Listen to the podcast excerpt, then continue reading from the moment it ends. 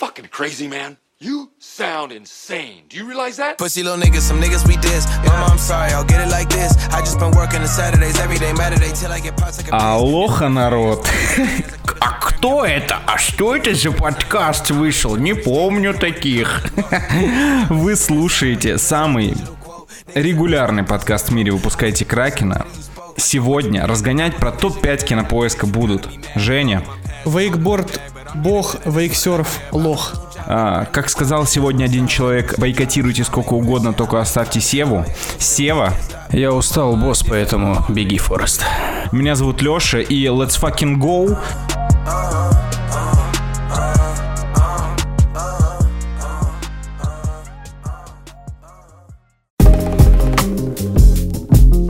Короче, то, что сегодня будет происходить, задумал Женя у нас, поэтому пусть Женя и анонсирует, что сегодня будет происходить, пожалуйста. Короче, э, если вы прочитали последнюю новость э, на момент записи этого выпуска в телеграм-канале Кракен Плюс, вы знаете, что новых и тем более хороших фильмов нам не видать в ближайшие, ну как минимум полгода, это точно. Извините, фанаты Нолана и э, кукол для девочек. Но нет, не будет, не будет. Генеральный директор HBO сказал то, что в этом году еще будут фильмы, а вот в 24-м будет жопа, поэтому минимум полтора года. Если в этом году фильмы еще будут хорошие, Минимум полтора года мы не увидим аналогов трансформеров 7. А, Так что запасайтесь терпением. И мы дол- долго думали, что вообще делать с подкастом в такой ситуации, потому что, ну, как будто бы началась специальная военная операция в Голливуде, извините, у нас просто не осталось контента.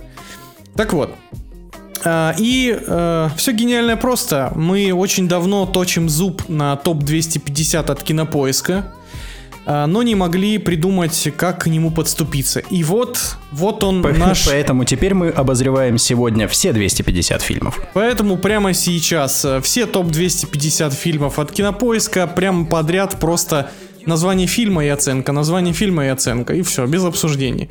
Нет, на самом деле нет, мы просто решили, что каждый следующий выпуск мы будем э, брать по 5 фильмов из топа, и начинать мы будем сразу с самой вершины, с самой мякотки. Вот прям но при этом хочется заметить, что это, наверное, будет самое сложное обсуждение, потому что как будто бы дальше сильно проще и как минимум есть что обсуждать. А вот сегодня задачка не из легких. Сегодня в выпуске э, эксперты мирового кинематографа Всеволод, Алексей и Евгений будут выдавать вам свои замечательные э, кинообзоры на фильмы, которые занимают строчки с первой по пятую из топ 250 кинопоиска. Внимание, не IMDb, кинопоиска. А это значит, что сегодня вы услышите на э, обзоры на такие замечательные фильмы, как э, Блондинка в шоколаде, э, Беременный, Защитники, Зеленый слоник и, разумеется, дублер. Ну и бонусом, конечно же, пойдут трансформеры, куда без них. Я ж не зря их смотрел. Личное пожелание одного из авторов подкаста. Личность его мы раскрывать, конечно же, не будем. Ну ладно, сегодня у нас прям классика из классик. Единственное, вот меня реально расстроило, что буквально сегодня пятая строчка на кинопоиске изменилась. И только я, значит, подготовил э, Сука. потрясающую тираду на невероятный фильм «Неприкасаемые», он же один плюс один, э, сп- идите нахер, отечественные прокатчики, как его сместил с пьедестала фильм, точнее мультфильм студии Pixar «Тайна Коко». Вот я, собственно, предлагаю с него и начать. И, знаете, начать хочется сразу с такого наброса, потому что я честно не понимаю, откуда это у русских любовь. А, все, я понял. Я понял, вот у меня прямо сейчас не зашло озарение. Я долго думал, почему Тайна Коко, а не, например, Рататуй, или Вверх, или История игрушек, или Суперсемейка, или другой потрясающий фильм студии Pixar из прошлого. Почему Тайна Коко? И здесь я понял. Всего два слова об- объясняют любовь русских к мультфильму про мексиканский День мертвых. Эти два слова Так. родительский день. Я так понимаю, что русских среди авторов подкаста у нас нет, поэтому никто ничего не понял, да? Я, я тоже не понял. Ясно, тупые, понятно. Вот с такими людьми приходится работать. Значит, Э, Евгений, э, поясните, пожалуйста, э, Поясняю, родительский поясняю. день. Это Родительский день это, это праздник, в ко- во время которого все семьи. Э, Во-первых, это выходной официальный, да, то есть никто не работает в этот день, и все семьями э, выезжают на кладбище, В чтобы. России? Ну извини, сейчас подожди, я погуглю. Не, сейчас вырежешь вот эту вот хуйню, сейчас, подожди. нет. Родительский день, подожди, сейчас. Ну, все Нет у нас правильно. такого дня. Все правильно, подожди. Это называется это родительский не день праздник. или подожди, родительский день или радоница, день поминовения усопших. Ну все ясно, да. Если, если там фигурирует кладбище, то мы на месте. Мы уже сидим. Да, вот Травку пожимаем. Да, да, да, я, вот я именно к этому. Я именно к этому, что а, у нас огромное внимание уделяется вот тому самому дню, который обычно приурачивается там, ну, где-то аккурат к Пасхе или к пасхальной неделе. И, собственно, все семьи объединяются для того, чтобы привести в порядок могилы своих предков. И мне кажется, и это просто не шуточный тейк, это абсолютно серьезный. Мне кажется, в этом заключается секрет успеха Тайны Коко. Потому что он как раз-таки говорит с нами об этом, о любви, к, э, о любви и уважении к своим предкам, к их памяти и к почитанию всего того, что они сделали или не сделали, а также к ежегодной традиции посещать могилу усопших. Вот и все.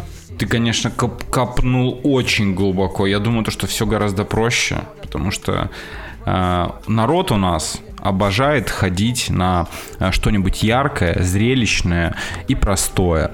А если там еще и ребенок смеется, и взрослому есть о чем подумать хотя бы чуть-чуть, то, это это, сразу «Форсаж 10 10». на кинопоиске. Форсаж 10 и, э, День семьи, да? Слушайте, ну мне кажется, что на самом деле я тут согласен с Лешей, все гораздо проще, просто к тайне Коко больше людей э, жмакнули а, оценку на кинопоиске.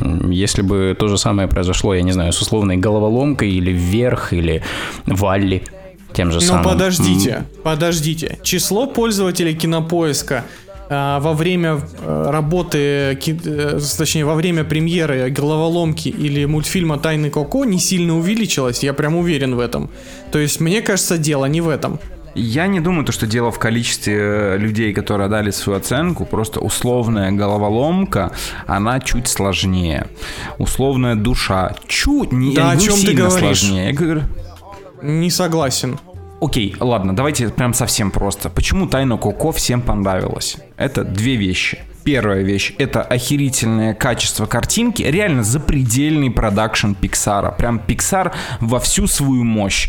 Там, где они э, не очень сильно ударяются в дизайн какой-то, они прям играют мускулами. И вторая вещь — это супер слезовыжимательная штука.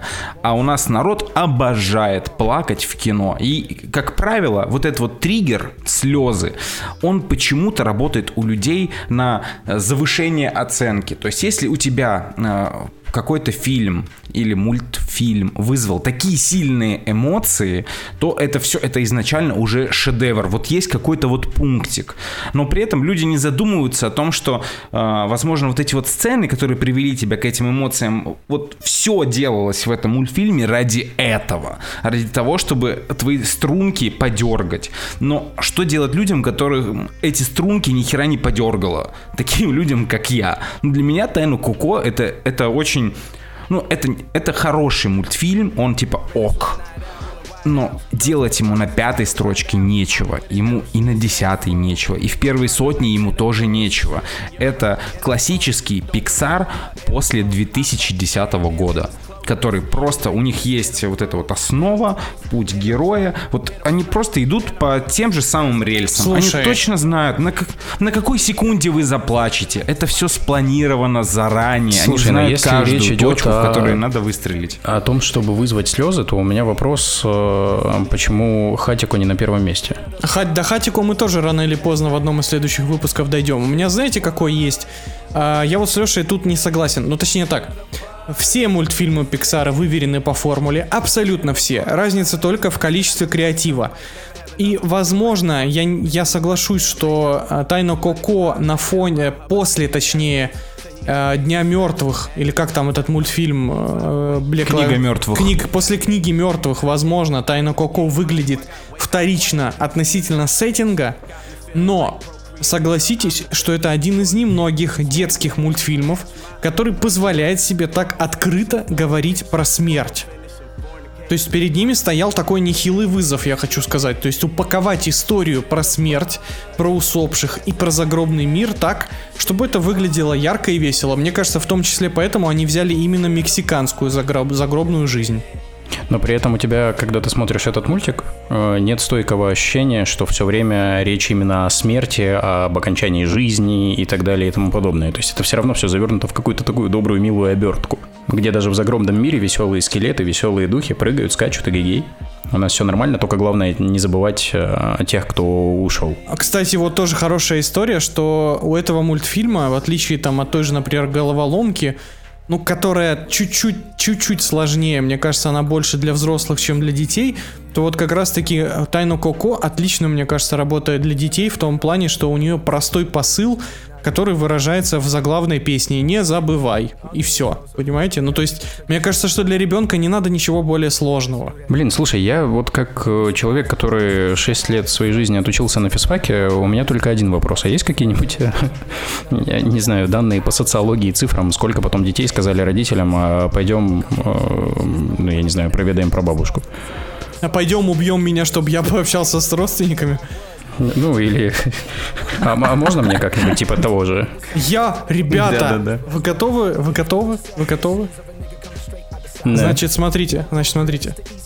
Тайно Коко это пиксаровский ремейк «Преступление и наказание», Господи, Женя, где э, Родион Раскольников просто гитарист.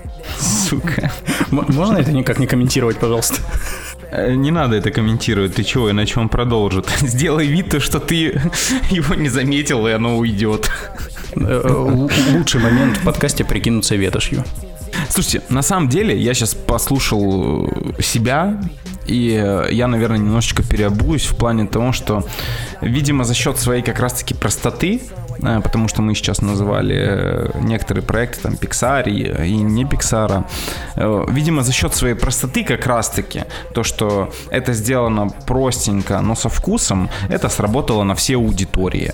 И поэтому отсюда такие высокие оценки и такое место в топе. Стоит ли, конечно, э, предъявлять какие-то вопросы к топу кинопоиска? Ну, не знаю. Потому что самые великие работы Pixar, нам надо держать это в уме, вышли в тот момент, когда у кинопоиска еще не было такой большой базы пользователей.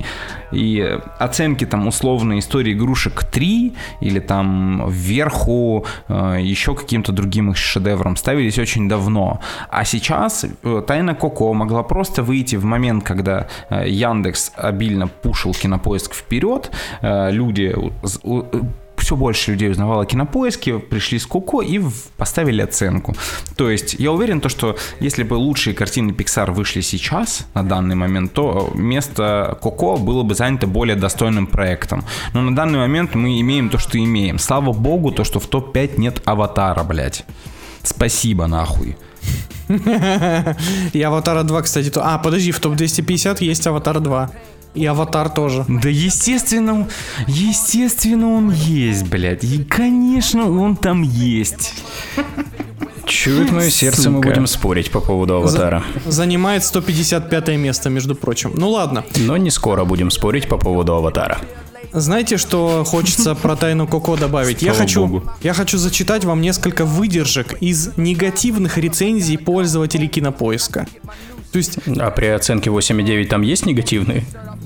Да, есть, есть, Да, э, есть, и много. есть 9 негативных рецензий. 8. 8 не- негативных рецензий всего лишь. Значит, смотрите. Э, за что один пользователь ставит 5 из 10 этому фильму? Э, Отец Елены не такой коренастый, как на фото. Ясно. И для- э, бросается на первый взгляд, что для того, чтобы мертвеца пустили по мосту, нужна фотография на алтаре. Получается, что до изобретения первых фотографий фот- и фотоаппаратов никому не разрешалось проходить. Что за бред? Понимаете, да? Ты решил выставить всех людей, которые не пис- э, написали негативный отзыв полными ебланами, да? Я так правильно понимаю? Абсолютно верно. Э, лю- Люди просто решили докопаться до реалистичности в мультике. Им, наверное, очень зашел ремейк Короля Льва. Ну, наверняка, да, да. Значит, э, дальше. Следующая рецензия, это уже другая. Пользователь ставит 4 из 10 и в качестве аргументов приводит. Загробный мир показан в фильме весьма спорно с точки зрения традиционной христианской догматики. Богатые мертвецы живут в особняках, а обычные покойники ютятся в трущобах. Даешь социализм в загробном мире. Какие-то мексиковеды фильм посмотрели. Там было что-то про кокаин еще. Языческий праздник День мертвых, в котором раньше было принято хранить дома черепа и кости умерших родственников. Отмечается он в нескольких латиноамериканских странах, являющихся мировыми лидерами по производству кокаина. Мексика, например, сейчас уступает лишь Сирии, а в Гондурасе расположен самый большой опасный город планеты. Какая нахуй разница, блядь? Ребята, почему мы обсуждаем кокаин в, в- контексте как бы рецензии на коко? Как, блядь, ну, торгуют в Мексике кокаином. Ну, кокаином торгуют везде, если что. Я, я расстрою вас. А чувак, Ну, типа, пойди, Зачем это? пойди посмотри «Три богатыря и шамаханская царица» в контексте продажи наркотиков на территории Российской Федерации. В Питере недавно опять снова в бананах кокаин нашли. Такой, блядь. Еще один день с, бана... с кокаинами в банане. А ты только как раз закупился в магните бананами. И еще один тейк, такой постскриптум из рецензии на 4 из 10. Лучше пересмотрите аниме Хаяо Миядзаки. Лучше пересмотрите аниме Наруто. И это че- причем чел будет писать ко всем рецензиям всех фильмов. В общем, вот такие вот у нас э, есть мнения вокруг этого мультика. Господа, давайте финальный вердикт. Какая у вас оценка стоит Тайни Коко? Сев, ты вообще ставил оценки? На кинопоиске? Да. Никогда. Самое Какую время... оценку? Самое время, да, выбрать свою первую оценку Тайни Коко по 10 бальной Можно моя шкале. первая оценка будет не тайне Куку? Я, ну, как-то хотел, чтобы это произошло, знаете, ну... Ну ты кнопочку не нажимай, но ты просто скажи, что бы ты поставил Тайни Куко. Слушайте, ну, откровенно, я бы поставил где-то 6-7, потому что фильм, ой, мультик, плохим назвать нельзя, но он не великолепен. Поэтому, ну, опять же, он и не середняк, как по мне. Он чуть выше середины. Он пропагандирует очень хорошие ценности, которые бьются с э, абсолютными нормами морали. Он пропагандирует то, о чем многие забывают, и э, мне кажется, что детям это объяснять важно и нужно. И это все обернуто в красивую пиксаровскую обертку. Поэтому мне кажется 6-7.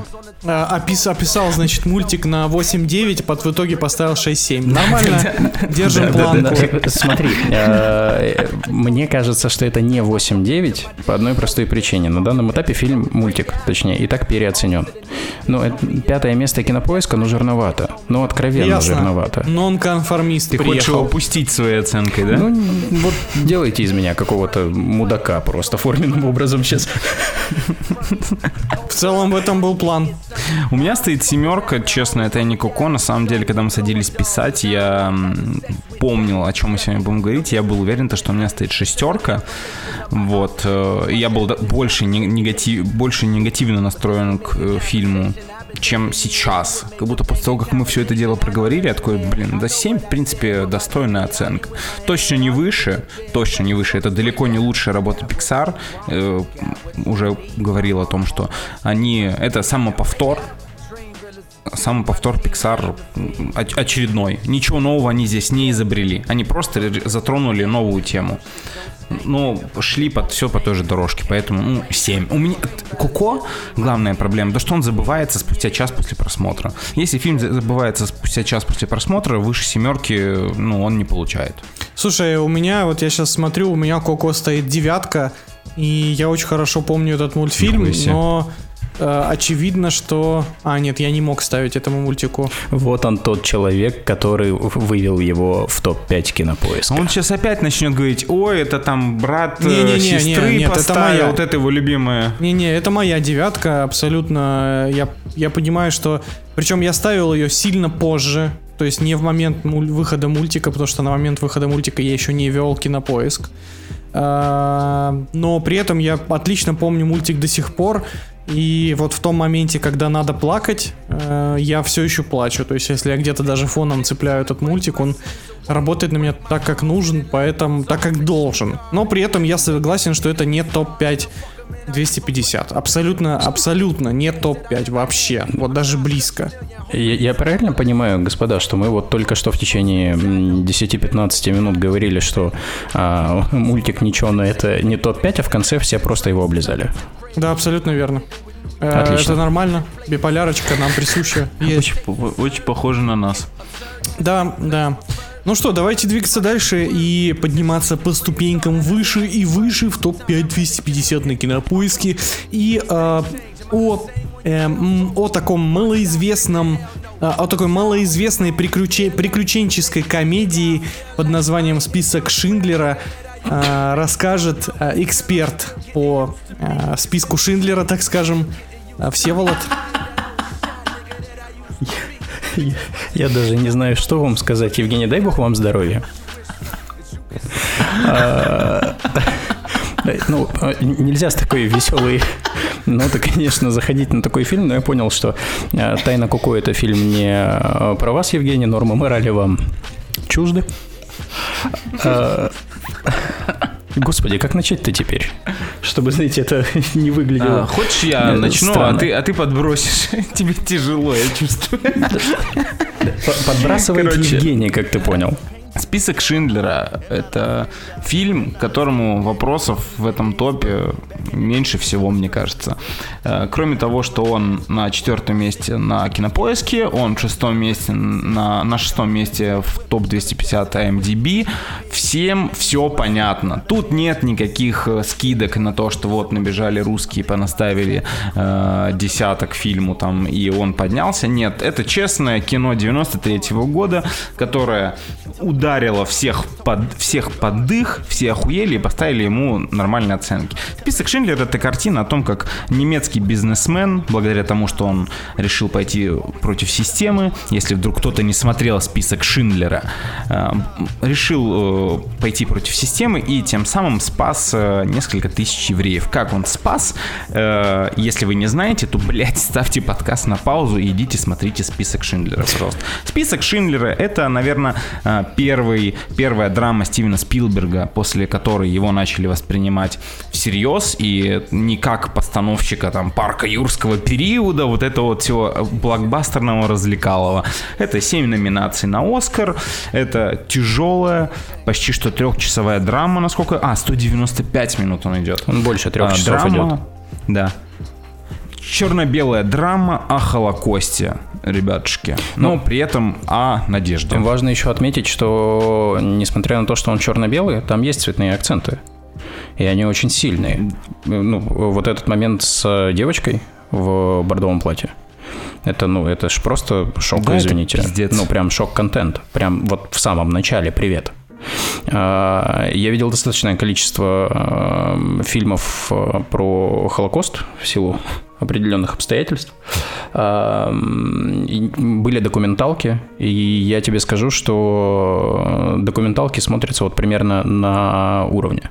Причем документалки я смотрел жесточайшие, вообще совсем вот что есть в кадре, и документалки смотрятся на уровне с этим фильмом, то есть атмосфера передана максимально, э, максимально правдиво. Тут еще важно понимать, что Шиндлер-то это реальный человек.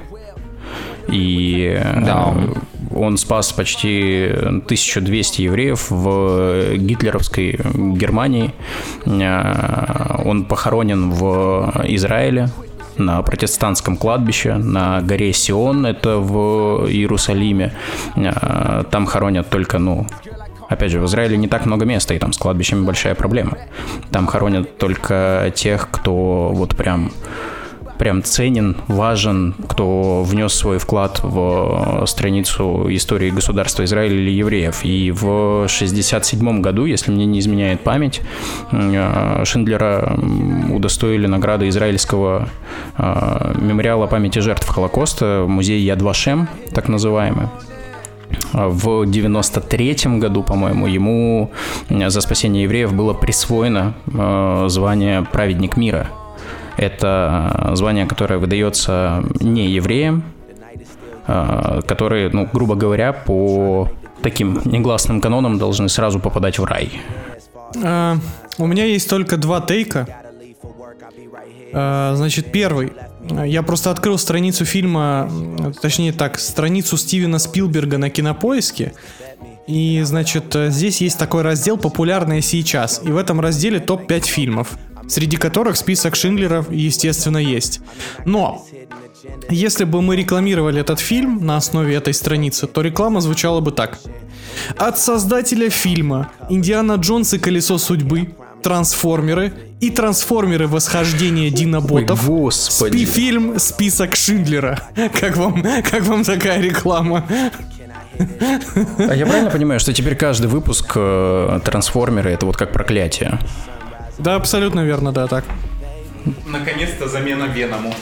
Э, Значит, Достойная замена, я хочу обратить твое внимание. Блять, забастовка актеров, ёб твою мать, съемки Венома остановились, бля!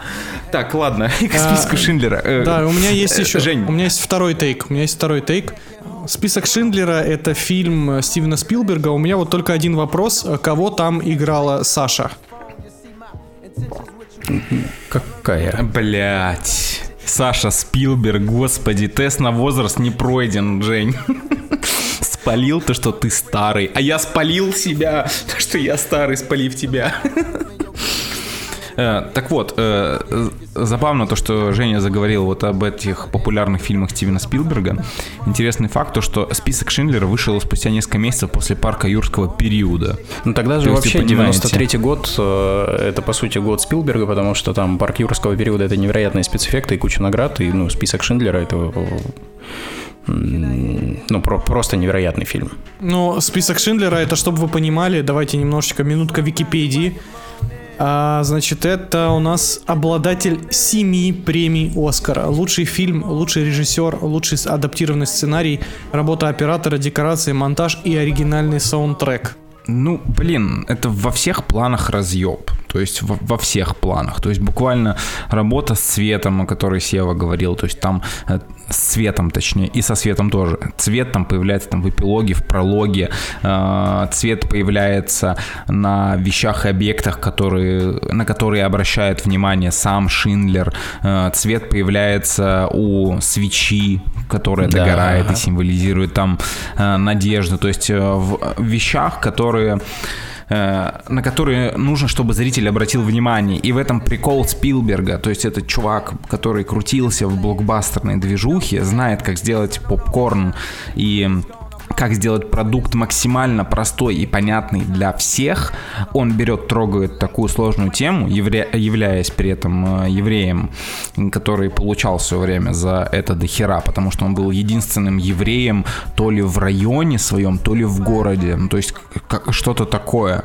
Вот, это для него типа важный фильм, э, и поэтому э, круто, когда режиссер, который снимает попсу, берется за такую тему и снимает фильм про такую сложную тему, при, при этом э, упрощая ее не пошлостью какой-то, а просто чтобы донести месседж максимальному количеству людей. Ну, за это, правда, ему прилетало, типа, до хера. Я, я прочитал статью про список Шиндлера, и то есть там, опять же, возвращаясь к поинту Севы про то, что он нам сказал, то, что он очень похож, типа, на документалки один в один.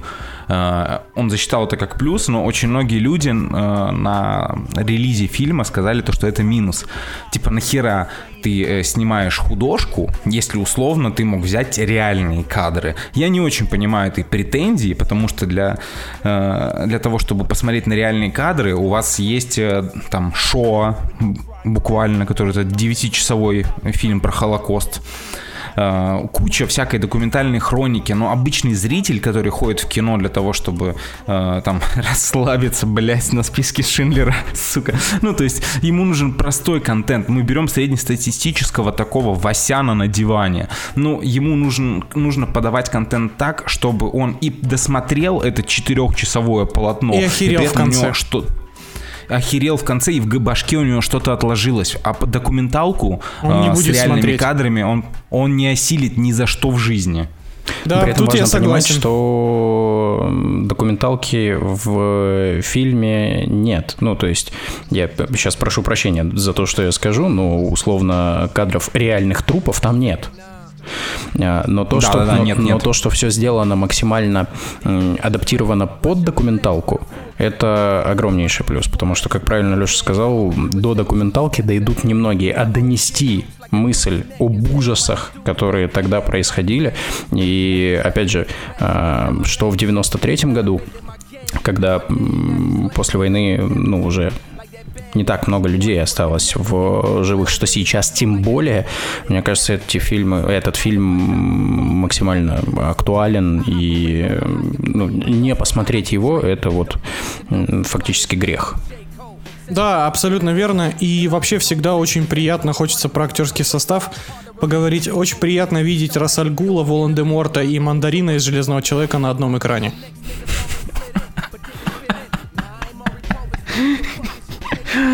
Получается, список Шиндлера это тоже что-то попкультурное? Слушай, на самом деле список Шиндлера, э, ну, как бы, э, давайте так, при всем... Пиздец. при, при всем э, при всем драматизме, трагизме истории, он же очень как бы очень плотно вошел в поп-культуру. Ну как бы это цинично не звучало. Ну то есть, по-моему, даже в Симпсонах, факты. по-моему, даже в Симпсонах где-то была то ли пародия, то ли амаш к эпизоду из этого мультика. И список Шиндлера нам, ну как бы с точки зрения киноязыка он оказал огромное влияние на кинематограф. Я, Я вот, даже- я вот к этому веду. Я, я даже больше скажу, мне кажется, это единственный популярный фильм, который рассказывает э, историю не, э, не, вто- не всей Второй мировой войны, ну вот в целом прям, а конкретно эпизода Второй мировой войны, а именно Холокоста. Понятное дело, что этот эпизод длился всю войну, там с э, развитием всего Локальную этого. историю он рассказывает, историю Но, человека. Тем не менее, и показывает это через историю человека, который спасал людей, несмотря на то, что там вся страна, ну не вся, опять же, так неправильно говорить, в тот момент все-таки не все немцы поддерживали э, Гитлера. Но тем не менее, э, человека, который рисковал своей жизнью, при том, что он к этому народу отношения-то и не имел. Да, все абсолютно верно. А, еще единственное, что хочется добавить. а, мы, я в этом году, я, кстати, не рассказывал об этом в подкасте, а, но в этом году я посмотрел фильм, который наши во время маркетинга называли отечественным а, списком Шиндлера. Это фильм, который называется «Праведник». Смотрел кто-нибудь? Я хотел посмотреть, Нет. но я понял, что я могу не осилить. Фильм «Праведник» — это наш отечественный э, фильм, основанный на реальных событиях, который снял э, Сергей Урсуляк, небезызвестный. А, это, если что, режиссер ликвидации а, и Тихого Дона. А, Значит, э, это фильм э, про то, как э, офицер советской армии должен был вывести группу евреев э, через границу Белоруссии, как бы вывести их в Европу, чтобы спасти от немцев, которые в тот момент захватывали наши территории. А, при, там как бы при всей а, так скажем, академичности этого фильма, в том плане, что он там давит на слезы там, где нужно давить и так далее, это отличный пример а, байопика про вот такие трагические события, как бы если вы в общем, я к тому, что если вам нравятся вот такого фильмы про, э, про эту историю, про Вторую мировую, там и про Холокост и прочее, вот фильм «Праведник» э, очень рекомендую посмотреть, если список Шиндлера, опять же, вы уже видели.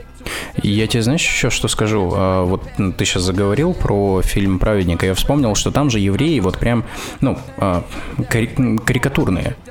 Да, они очень карикатурные в, там, да. Ну, в религиозной одежде и так далее. А в списке Шиндлера-то нет. Нет. И вот нет. это очень важный момент, что в списке Шиндлера евреи показаны точно такими же, как, э, ну, условно, там, немцы, как надзиратели, которые там, как э, те, кто их э, спасал и так далее. Это очень важный, тонкий такой момент, что здесь э, нет, нет борьбы красного и, и- и синего.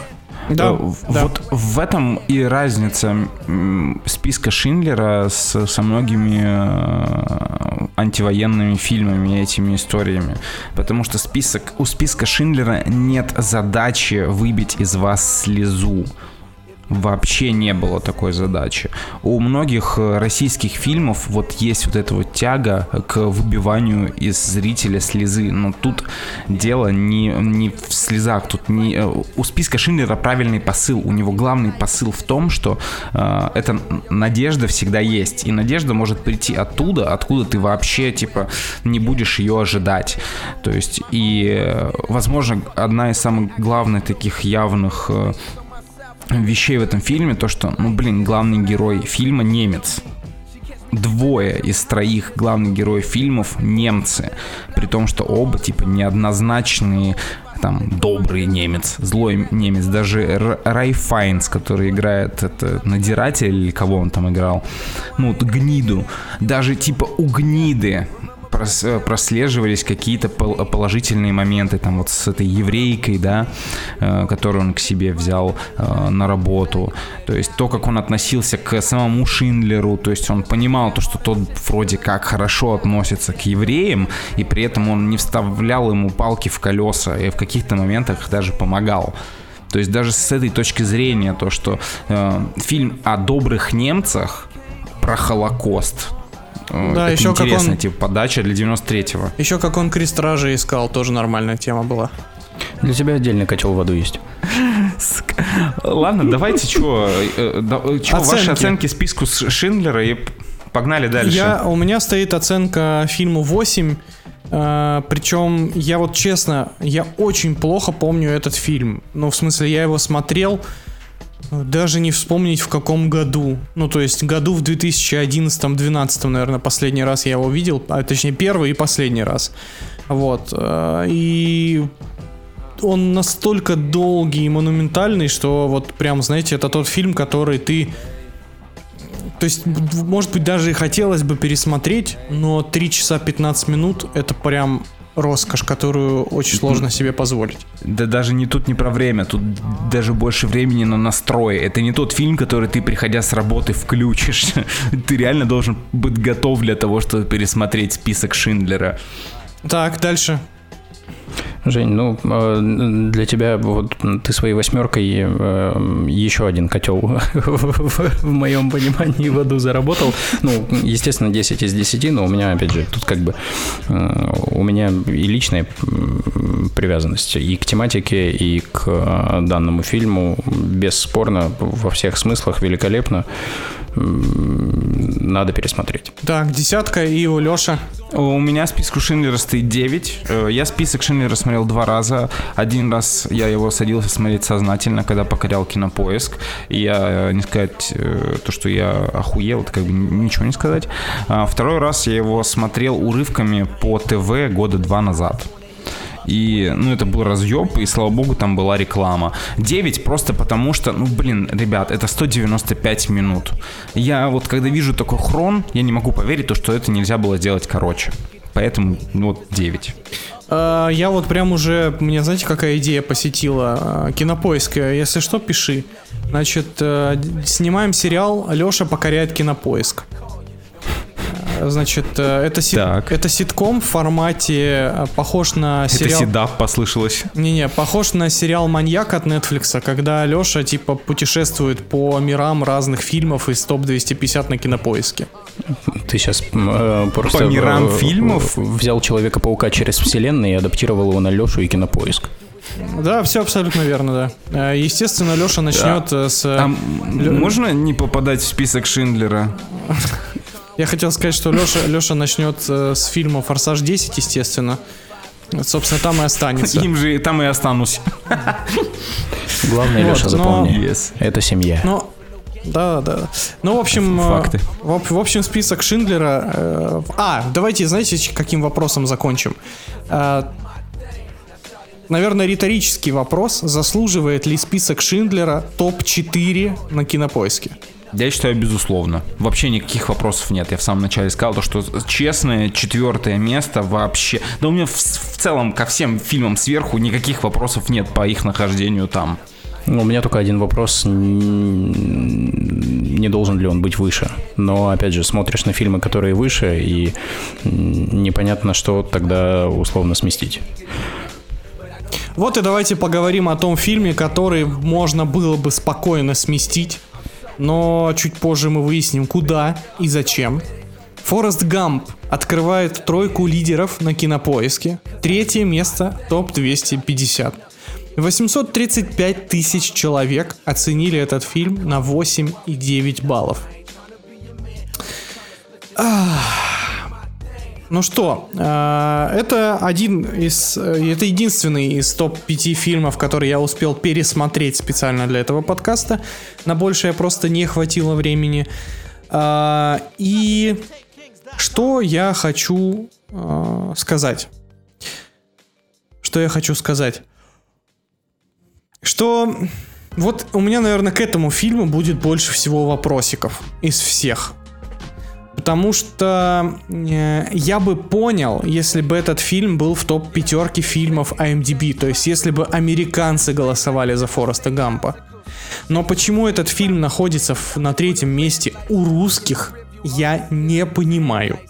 Я не понимаю, почему русский человек оценивает так высоко Фореста Гамп, потому что это не наш культурный код, это не наша история. Этот фильм снят не для нас вообще. Мы не его целевая аудитория. А, весь контекст нам, ну, большинству, особенно там среднестатистическому зрителю, на которого этот фильм рассчитан, на мой взгляд, должен быть непонятен, да, то есть, ну, потому что всех тонкостей американской истории мы э, мы не должны знать, точнее, мы должны лучше знать свою историю, чем историю Америки, вот, поэтому у меня к этому к фильму есть такой вопрос. Но при всем при этом, э, при повторном просмотре я примерно понял, зачем э, этот фильм снят. То есть зачем Роберт Земекис снял именно такой фильм. На мой взгляд, э, Роберт Земекис просто хотел отрефлексировать один из самых сложных периодов в жизни американской истории.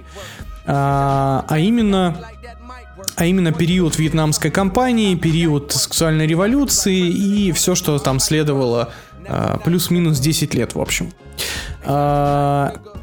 Роберт Земекис, в общем, хотел рефлексировать тот период американской истории, в который, во время которого он сам был ребенком.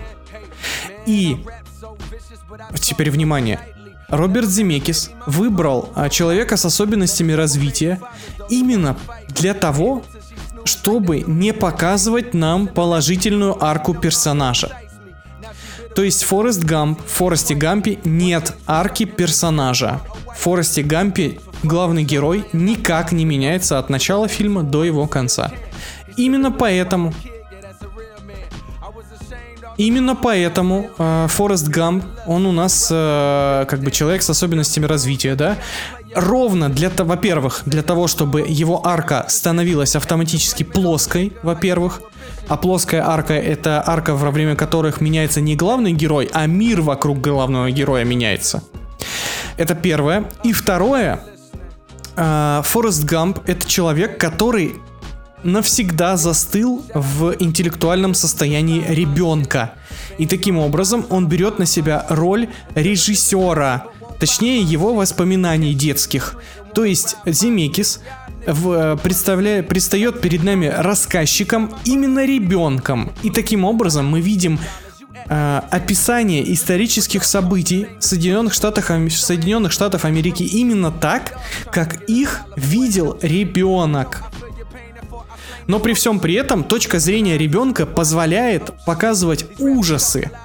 а, ужасы а, внутренней политики Соединенных Штатов Америки, внутренней и, и- и внешней, а, в юмористическом и непринужденном ключе. Потому что если вы вдруг плохо помните Форест Гамп, то вообще-то, а, вообще-то, этот фильм про а, насилие, а, про войну, про а, отвратительную систему образования в Америке, про нетерпимость ко всем слоям населения, про политическую нестабильность, о проституции, про бесполезную, про бесполезную войну, про хулиганство, педофилию, сексизм, расизм, и, и, и, и же с ними. То есть все эти ужасы Америки как государства нам преподносят в комедийном ключе. А вот теперь, внимание, вопрос. А Насколько мы помним, э, юмор используется как средство снятия напряжения нервной системы на острые социальные темы. И таким образом, не является ли Форест Гамп дополнительным клинышком в окно Овертона для того, чтобы снять напряженность населения Америки перед такими страшными понятиями, которые я выше перечислил. Дальше, Ни господа, себе ты вам слово, вам слово на, на порассуждать. Слушай, ну, мне кажется, что тут э, Форест представлен как э, умственно, ну не как умственно, он и есть э, умственно отсталый или ну, человек с, особыми потребностями в силу того, что нужно было показать какого-то героя вот со всех положительных сторон. У Фореста Гампа же нет негативных сторон. Вообще ни одной. А, От хулиганов он Да и убегает. положительных у него мало, кстати. От хулиганов он, он понимаешь, в чем прикол? Он, он чистый лист.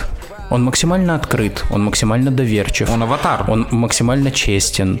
Он он не понимает многих вещей от слова там совсем. Ну, э, при этом, если мы посмотрим на всех героев, с которыми Форест Гамп так или иначе пересекаются, это люди с поломанной психикой, все, от и до. Начиная от его мамы, которая показана в фильме, а я напомню, она одинокая, от нее ушел муж, у нее ребенок э, с особенностями. Она Э, ложится в постель для того, чтобы Фореста э, как бы пристроить в школу. Именно. А, Баба, у которого тоже проблемы с э, развитием, причем ярко выраженные проблемы. Так он еще и темнокожий, к которому достаточно плохо относится. Лейтенант Дэн, которому оторвало ноги, и который из-за этого поехал, ну, извините, откровенно кукухой. А, Возлюбленная Фореста, которую, я напомню, вместе с сестрой насиловал э, отец или отчим, я, к сожалению, вот этого не помню. Это же Отец. все люди... Отец. Это же все люди с поломанной психикой. Все И от и до поломанной судьбой. И поломанной судьбой. И каждый из них, по идее, ну, если бы условно мы берем стандартного какого-то героя, наверное, он доломал бы Фореста. Но так как Форест не понимает этих вещей, они его, ну, обходят стороной. Так Форест, в том-то и смысл, что Форест, и не, Форест именно такой в этом фильме для того, чтобы не понимать эти вещи, а просто рассказывать нам. То есть Форест же не главный герой фильма. Форест в этом фильме Форест рассказчик. Да.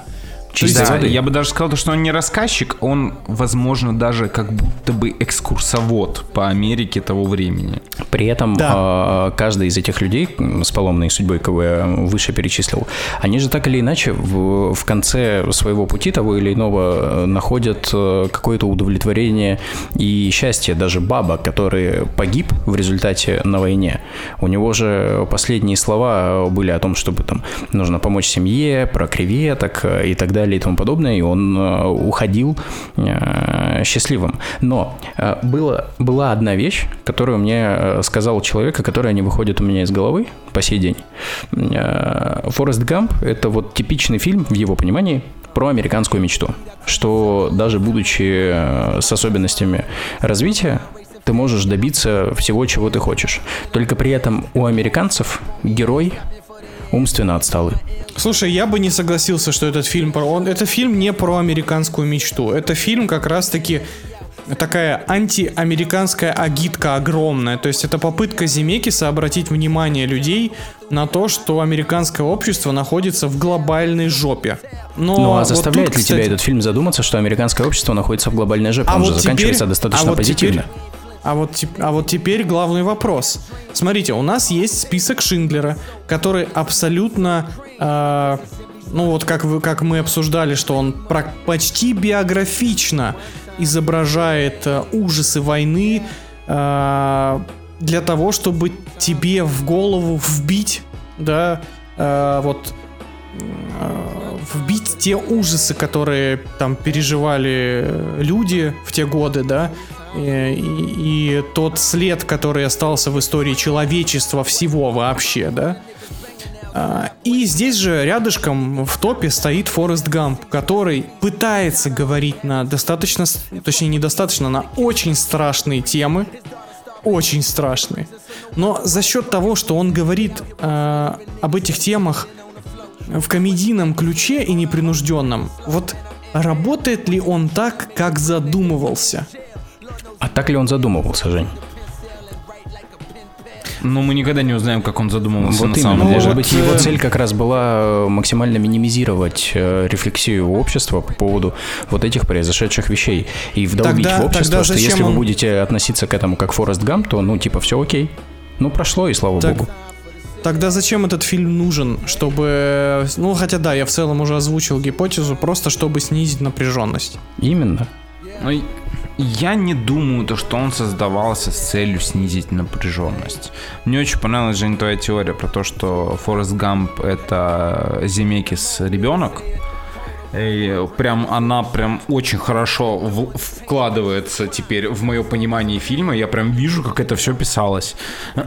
Но Опять же, самый интересный вопрос вот в чем. Почему, почему этот фильм зашел такому количеству людей? То есть он на МДБ, чтобы вы понимали, он тоже на 11 месте.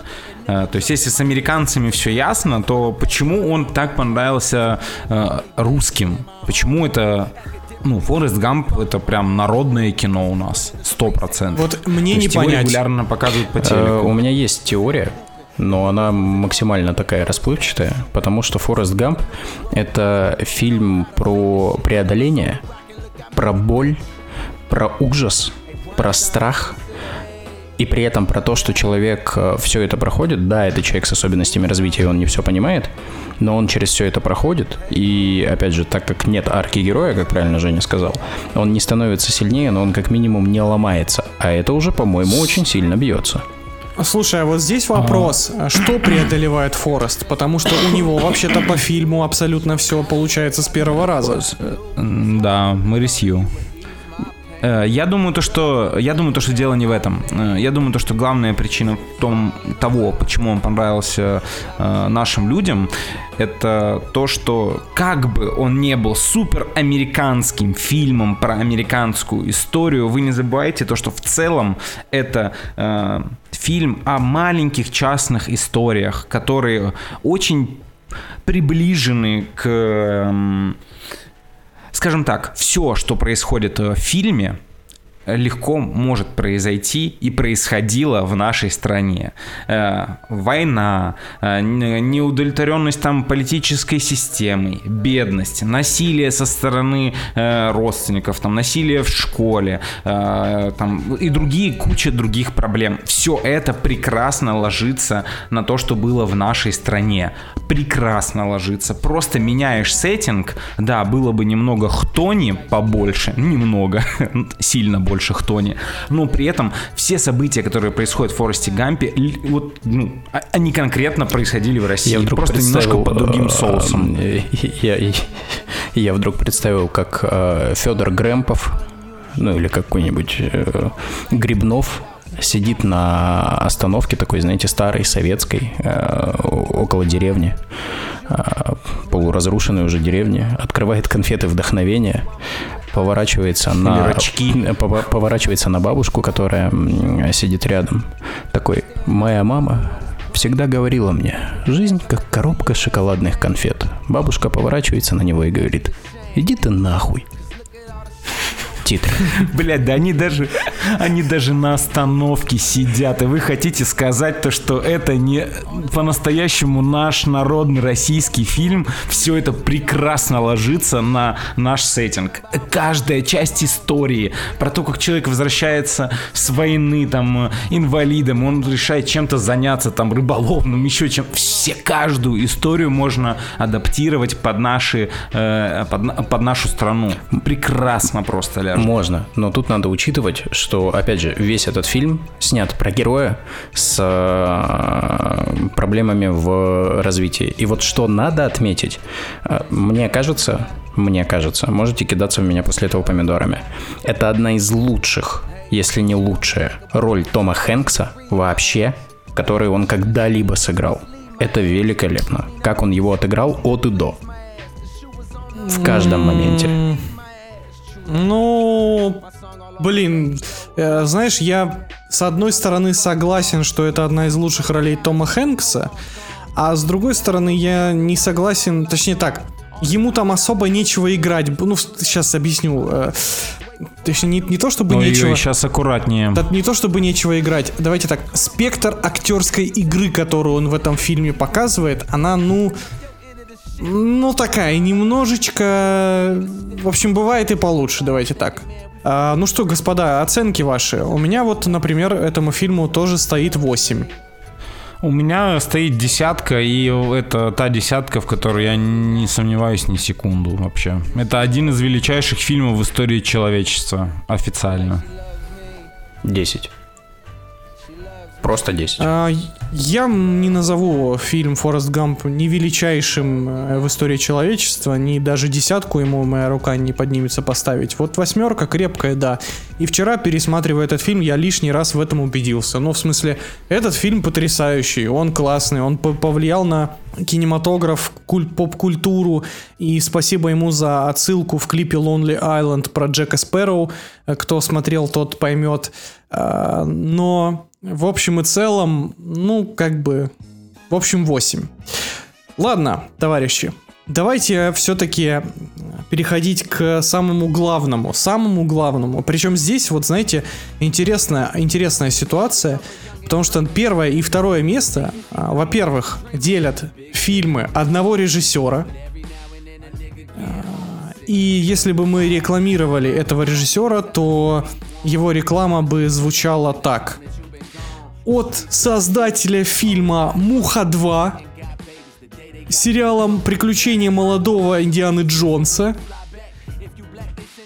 и фильма «Годзилла» 2014 года, величайшие фильмы в истории человечества по мнению рейтинга кинопоиска. И, это был бы как раз-таки эти два фильма Фрэнка Дарабонта. Помимо прочего, оба эти фильма экранизация Стивена Кинга. И что также интересно, оба эти фильма э, не экранизация не ужастиков Стивена Кинга, не ужастиков. Побег из Шоушенка и Зеленая миля. Предлагаю их э, обсуждать как-то в купе, потому что у них и рейтинг одинаковый 9,1. И как будто бы, если мне не изменяет память, они постоянно делят друг с другом первую строчку. То есть Побег из Шоушенка периодически поднимается на первую строчку, а на данный момент на первой строчке находится Зеленая миля. Ну вот у меня, кстати, сейчас «Зеленая миля» на первом месте с рейтингом 9,2, а «Побег из Шоушенка» с рейтингом 9,0 на второй строчке.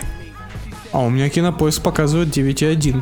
А, нет, смотрите, там оценка, когда ты смотришь в топе одна и количество оценок, а когда ты проходишь в карточку фильма, она изменяется. Срочно, срочно поправить кинопоиск, срочно Вот поправить. я, я, я смотрю в карточке фильма оценку. Иллюстратов, блядь.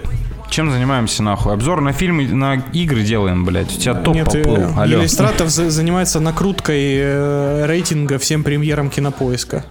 Повторяю эту, этот тезис. Ну, в карточке фильма Продолжай, действительно точнее. 9,1 и у того, и у другого фильма. Ну ладно, давайте поговорим про фильмы, собственно. Единственное, на что хочу еще обратить внимание, у «Побега из Шоушенка» на IMDb 2 миллиона 760 тысяч оценок. А какое место у побега из Шоушенка? На IMDb? Первое. Первое место у побега из Шоушенка на MDB. То есть, Он по- занимает то есть первую побег, строчку. «Побег из Шоушенка» официально величайший фильм в истории человечества. Согласны с этим тезисом, господа? Я не буду с этим спорить. Вот знаете, вот когда приходит на ум великое кино на все времена, вот скорее вот у меня в голове всегда появляется побег из Шоушенка. Абсолютная история о Сука, не только о, о надежде, тоже снова о надежде. О надежде, о силе духа, о том, как важно не опускать руки и идти до последнего, зная то, что ты невиновен. И, блядь, блядь, да сука, да великий фильм, ну какие вообще претензии к нему могут быть? Это, ах, он он, он всегда будет работать. Это, это просто классика. При этом в этом фильме же показано все и сразу, и жестокость, и надежда, и то, как некоторые теряют надежду. Очень важно, да, там, там же опять же идет игра на контрастах. То есть в фильме есть лю- люди, показаны много людей, кто, у которых руки опускаются в итоге. Но, ну, опять же, это такая банальщина, типа, вот, иди до конца, не опускай руки, там, надежда, все. Ну, блин, это супер рабочая схема, и оценки этому фильму это показывают.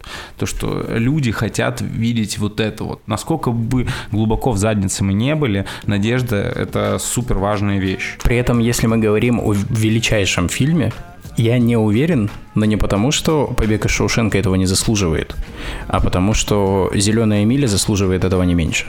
И вот тут как раз вопросик. То есть, понимаешь, это я бы вообще разделил эти фильмы, ну, то есть э, нельзя в одном топе их э, смотреть условно. «Зеленая миля» лучший фильм с, я не знаю, с паранормальными способностями у одного из героев. Э, «Побег из Шоушенка» лучший фильм э, про, я не знаю, там, надежду или что-то еще. А «Форест Гамп» лучший фильм с э, героем э, с особенностями э, развития, потому что, ну, все-таки Женя сейчас будет кидаться, конечно, э, помидорами, но тем не менее Форест Гамп, м, не знаю, как по мне, Слушай, он вполне себе на Слушай, уровне. не знаю, как-то ты сейчас э, хитро описал Бэтмена против Супермена три раза. Я вот э, не понял байта. Это были трансформеры, Женя, это были все трансформеры. Не, подожди, Бэтмен против Супермена, смотри. Там есть герой э, с- со сверхспособностями, это Супермен. Там есть герой с особенностями развития, это Бэтмен. И, собственно, там есть надежда, надежда на то, что Это Заку. Снайдеру... Нет, там есть надежда на то, что Заку Снайдеру дадут снять когда-нибудь нормальный фильм. Собственно, по-моему, Или сразу сходится. выпустить режиссерскую версию. Да. Там надежда на нормальное будущее DC Comics. Она погибла, у нее нет шансов. Это правда. Ну ладно, давайте вернемся. Значит, смотрите. А, Мне кажется, что «Побег из Шоушенка» это прям эталонный, вот знаете, э, фильм, по которому должны писать учебник. Вот прям учебник сценариста, учебник режиссера, учебник вообще всего кинематографа. Ну, то есть, это настолько филигранное кино, настолько отточенная. Вот я даже не представляю, что там в этом фильме может быть лишнее. И э, что очень круто, э, когда ты смотришь «Побег из Шоушенка», ты буквально растворяешься в, э, в фильме. То есть он, он тебя прям поглощает, обволакивает, и при этом а, при всех, при всех страшных вещах, которые этот фильм демонстрирует, там, да, жизнь в тюрьме, а, там, предательство, насилие, еще что-то, он, фильм при этом к тебе относится вот уж очень как-то тепло и лампово, знаете, даже в те Да, он теплый, блядь. Фильм теплый, как плед, блин. Да, Это самое абсолютно, странное. абсолютно верно. Он тебя прям, вот знаете, к себе так обнимает и говорит, все будет хорошо. Вот просто Садись, будет- посмотри на тюрьму. Да, и тут на главного героя насилуют в жопу, и он ты такой, что происходит? Он такой, нет, нет, нет, нет, нет, нет, все будет хорошо. Главное Почему? это надежда. Надежда, что это не повторится. Главное это надежда, надежда Кадышева. Ивановна. А никого не смущает то, что два фильма в топ-250 на первых строчках, оба фильма про тюрьму. Это вообще, это очень бьется, ну вот с... С нашими реалиями. Простите, но вот это как раз, особенно если учесть, что оба фильма это из 90-х, да, вот сейчас без обид, но тем не менее, вот прям оно. Прям наше, родимое. Это И- краткое пособие, как э, как выжить в условиях э, замкнутого пространства и накачанных мужиков. То есть я правильно понимаю, этот фильм как лайфхаки смотрит, блядь, как обучалки на ютубе? я правильно понимаю, что выхода у тебя два. Первый это научиться работать ложкой, а второй это иметь суперспособности.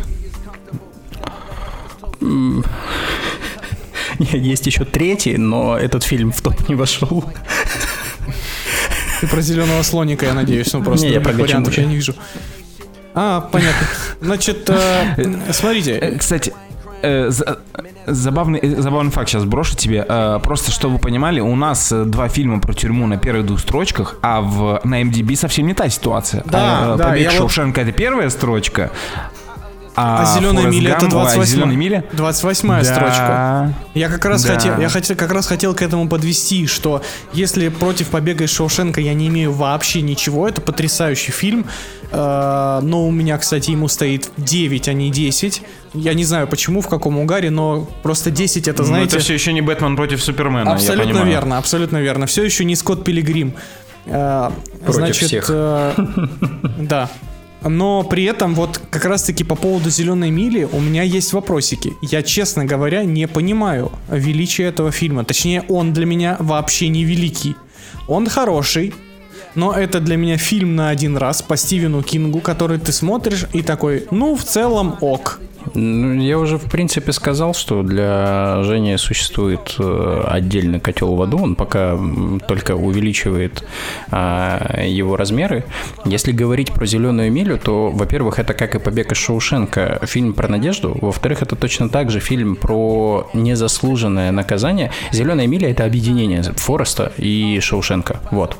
Потому что там э, главный герой, э, темнокожий заключенный, собственно говоря, у него же и проблемы в, в ментальном развитии, и при этом он заключенный, и при этом э, он осужден на, смертную казнь за то, что он не совершал, потому что он хотел помочь.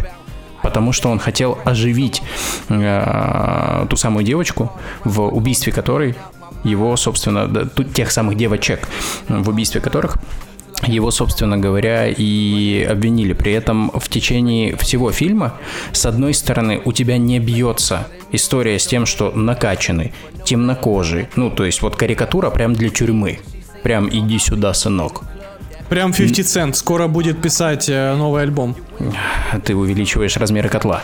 А, Но при этом этот человек с огромной душой, с огромной эмпатией. Он хочет всем помочь. Он он максимально чистый, он максимально искренне, он выступает за правду, строго за правду. Вспомните момент, когда он, э, опять же, своими сверхспособностями вытащил, условно говоря, болезнь из одного человека и закинул в другого, потому что это плохой человек. Это цитата из фильма. А, И в да, самом этот конце, фильм- и в самом конце, э, ну, опять же, фраза, которую знают прекрасно все. «Я устал, босс». Это раскрывает тот факт, что бессмертие, которое из-за его сверхспособности есть у него, это не благо. Это ужас. И этот ужас у него, грубо говоря, забирают. Но при этом радости от этого нет ни у кого. Потому что умирает абсолютно неповинный, максимально честный, максимально открытый и искренний человек, который мог принести столько пользы, столько добра. Но из-за определенных проблем в э, системе его вынуждены убить. Вот просто вынуждены. И это видно и раскрывается через всех героев. Опять же, герой э, Тома Хэнкса, который показан великолепно. Он является надзирателем в блоке э, для тех, кто должен пойти на смертную казнь, кто должен пройти ту самую зеленую милю. При этом герой Тома Хэнкса это же не палач в чистом виде. Он все равно проникается к людям, которые попадают в, на ту самую зеленую милю. Он с ними общается. Герой- Он выясняет какие-то особенности их жизни. Он испытывает Герой- к ним герой- В этом Герой Тома Хэнкса, он скорее не палач, он как Харон, который проводит, Проводит, э, провожает, да. провожает, да, души в царство мертвых. Но вот э, ты говорил, что тебе непонятно, почему, ну то есть нам непонятно, как э, такого человека могли пос- посадить в тюрьму, а мне как раз-таки всегда все было понятно за то, что он пытался опиздюлить сорви голову. Сука. Я, сука. Ну давай, Леш, ну как бы, я, ну вот не знаю, как ты теперь выкручиваться будешь из этой хуевенькой ситуации. Блядь. Я, честно говоря, в очередной раз э, хочу согласиться с великолепием IMDb, и я не то чтобы полностью, то есть 28 строчка это прям низенько. Э, Считаю то, что «Зеленая миля» точно должна быть топ-10 э, 100%, потому что, ну, это реально очень крутое кино. Э, ну, Я не согласен с первым местом у нас. В чем разница принципиальная между «Зеленой милей» и, и «Побегом из Шоушенка»? Потому что «Зеленая миля» — это все-таки про магию у нас, да, вот про, про магию.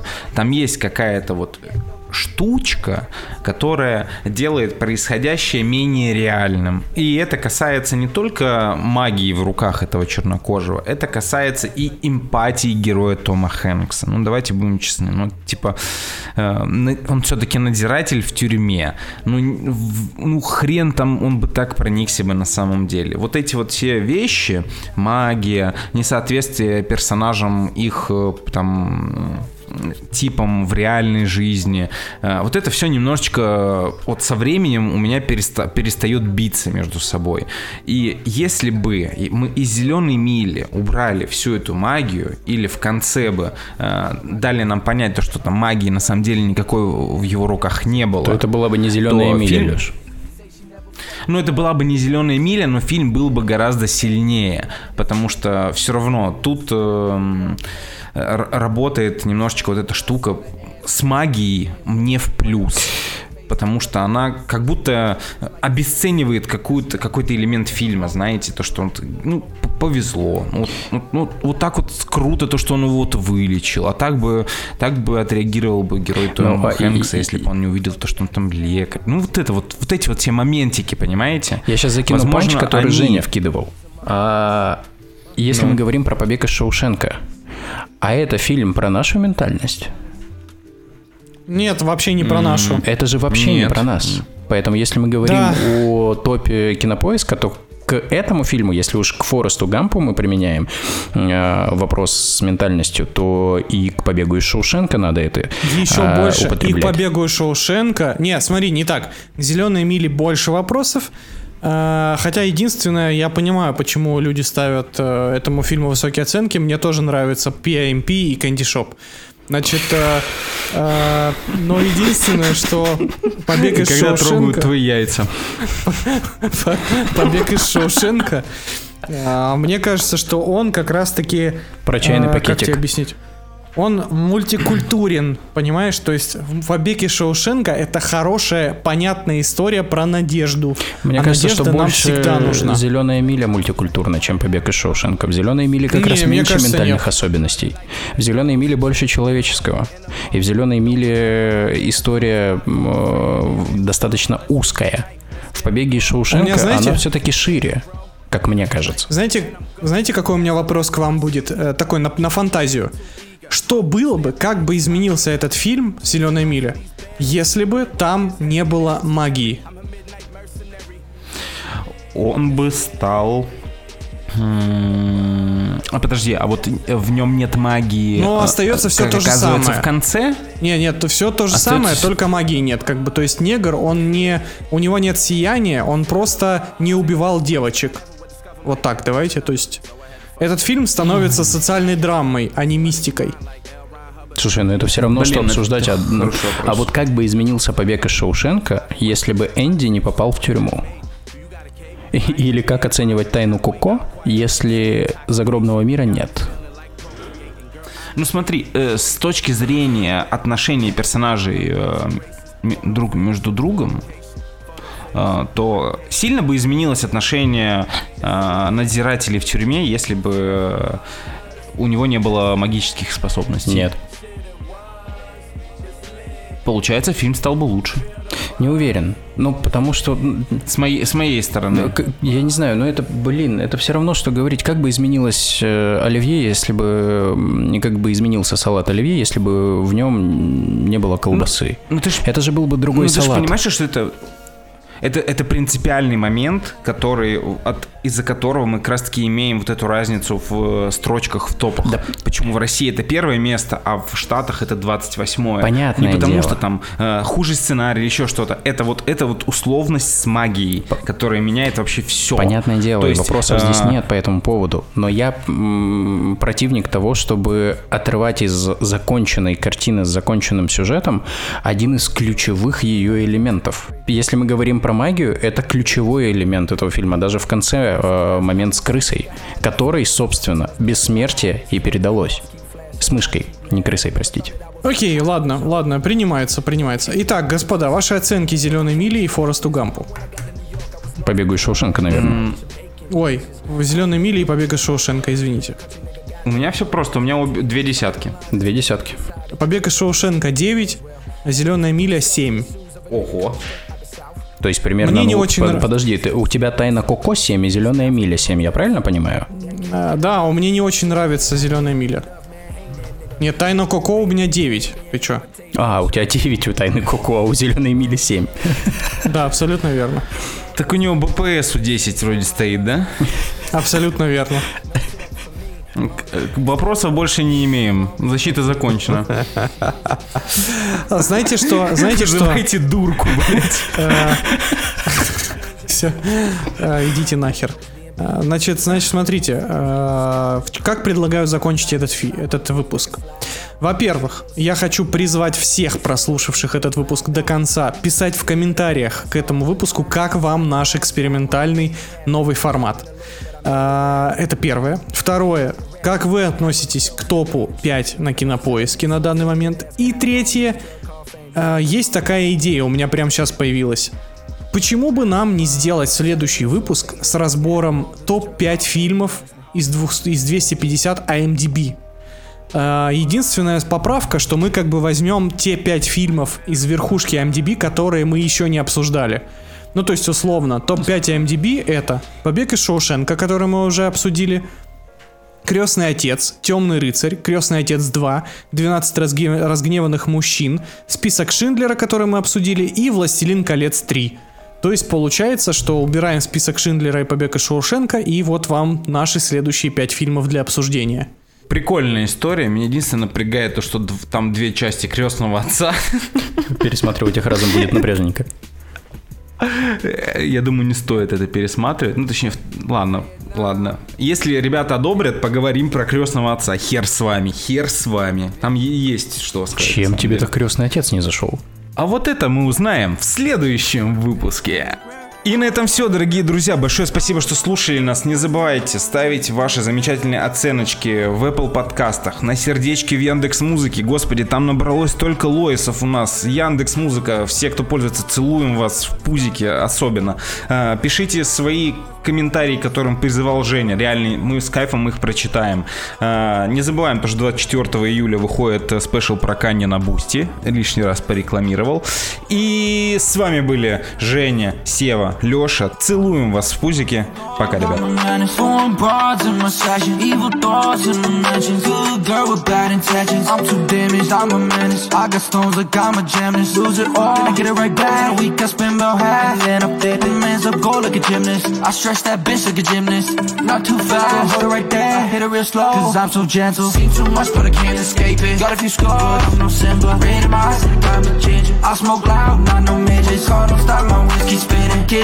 In the mouth, but she's not spitting. Man's found out, it's not my business. Calling my phone, you ain't my mistress. Look at my life, you think I'm winning. Try to change, but I keep on sinning. I think that I'm cool with pain. Don't turn around, I'm way too damaged. I'm deformed, I'm a menace. I got stones like a gem. I think that I'm codependent. Red form, I got grams of precious stones on my planet. Where's it gone? Is it pen? Hermes logo on my pajamas. Lose it all, then I get it back and flip it all again. Get it all, cause you know that I'm all I can't cover with a bandage. Love and lost, but I know it's not gonna work out.